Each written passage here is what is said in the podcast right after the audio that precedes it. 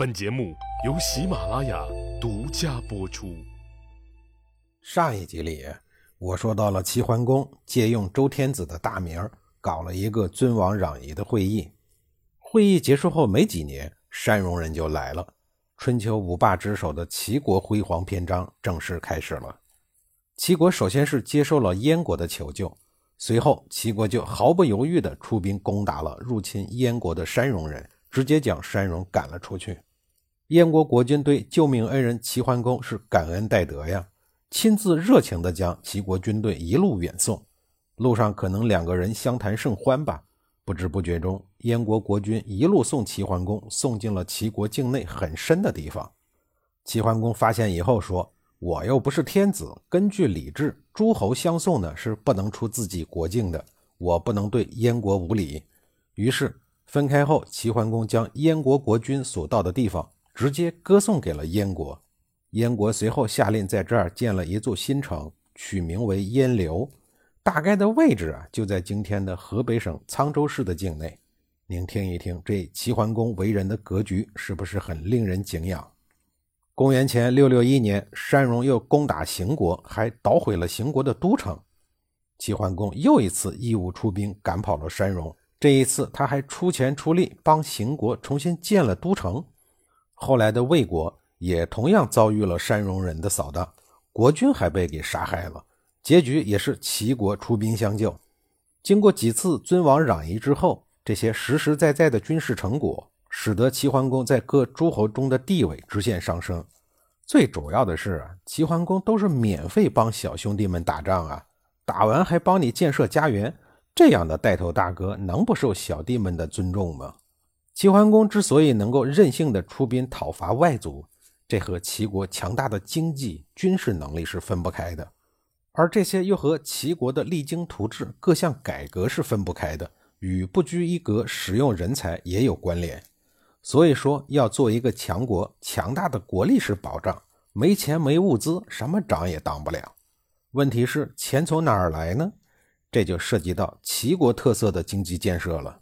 齐国的经济建设除了日常的生产、商业、贸易，还有一项十分的特别，就是管仲倡导并一手成立的女旅制度。管仲除了是哲学家、政治家、军事家以外，他还是一个著名的经济学家。可以说，他对经济的重视程度要远远胜于其他历代的辅政者。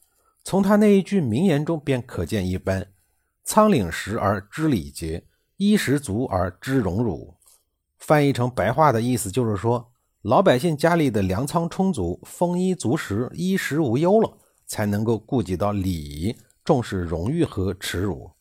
实际上啊，任何年代都是经济基础决定上层建筑。有了丰富的物质基础，才能够讨论文明、礼貌、荣辱、修养等等。没钱，饭都吃不饱，衣都穿不暖，还谈什么文明、礼貌、气质、修养呢？于是，管仲为了发展经济，对齐国国内进行一系列的改革。管仲提出了预税余价的方法，也就是把税收隐藏在商品的价格里，这样一来，纳税人就看不见、摸不着了。不知不觉中，在愉快的消费过程中，就快乐的交了税。在具体的操作上，管仲提出了七个字儿：“为官山海，为可耳。”意思是把山海等自然资源垄断起来，把山上的矿、海里的盐实行盐铁专卖。管仲提出由政府来控制资源的所有权，但经营权呢下放给民间的商人，然后按一定的比例来分配利润。盐铁专营政策对后世的影响绵延达两千余年，迄今犹存，成为中央集权制度的经济保障。这种国有民营的方法对后世政权产生了重大且根本性的影响。这些在国家的控制下经营着垄断资源的企业，在现代中国叫国企。管仲从早年的从商经历中认识到，工商业盈利能力远远超过农业。振兴商品经济是增强国力的最佳途径。他在齐国展开了一整套包括产业、税收、价格等多领域整体的改革试验。用现在的话说呀，就是放活微观，管制宏观，鼓励投资和消费。对内提出拉动内需、刺激消费来发展经济。管仲的经济思想是鼓励消费的。他认为俭则伤事儿。甚至鼓励奢侈消费。在《管子》一书中，就有一篇奇文叫《奢靡篇》。管仲认为呀，只有不断的消费，才能够促进生产和商品的流通，贫穷之人才有活可干。同时，管仲在《乘马术》中还说，每当凶年，国家应该建造亭台楼阁、楼堂馆所，以此来促进人民的就业。这种通过政府固定资产投资来刺激经济复苏、促进就业的方法，直到两千多年以后。西方人才学到手，对外是降低关税，促进国际贸易；国内的渔业、盐业过关隘，只登记不征税；出口商品实行单一税制。对于来齐国做生意的商人呢，更是大开国门，甚至还建立了专门招待外国商人的旅馆，并提供餐饮服务。从此，天下商贾归齐若流水。在这种自由贸易政策的刺激下，齐国的商业是一片繁荣。首都临淄的居民一度达三十多万，是当时世界上规模最大、最繁华的城市。与其同时期的希腊雅典城人口连五万都不到。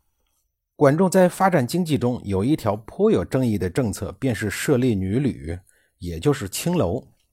作为政治家、经济家，管仲设置女旅主要的目的呢，就是为了增加国家的收入，收税以作军费；其次是招揽游士，网罗人才。要知道啊，能够进女旅体验爱与自由这种高级精神消费的，起码是士这个贵族阶层，都是社会精英。当时各路诸侯都在争雄，齐桓公为了能够称霸天下，需要借助这个平台来发现这些人才，然后为我所用，可以说是一举多得。其实直到现在为止啊，也有很多学者认为，管仲的这个经济政策难以接受。毕竟女性都是值得被尊重的，如果特意设置的话，对于女性来讲呢是一种伤害。不过从当时的状况来看，管仲设置女旅制度，不是为了满足青年男性的精神和性需求，因为当时的青楼合法，所以进青楼是需要纳税的。这样一来，政府就能通过青楼来增加政府的财税收入。另外，对于社会的安定呢，也有极大的作用。在当时的社会状态还不是特别稳定的时候，这样的制度是有好处的。而在政治方面，青楼也能够起到一定的作用。如果双方交战的话，假如对方比较喜欢美女，齐国便可以选用一些女旅来送给对方，用和平的方式来化解战争。对于现代人来说呀，管仲的思想的确有些个前卫，但也正是因为他拥有了极其前卫又先进的思想。才让齐桓公成为了真正的春秋之霸，而他本人呢，也稳稳地坐在了春秋第一相的位置上。后来的管仲也成为很多朝代一些丞相和宰相的效仿对象。可见管仲的确是一个很有正面能量的人。下一集里呀，我继续给您讲管仲设置女旅对中国后世公共制度的影响。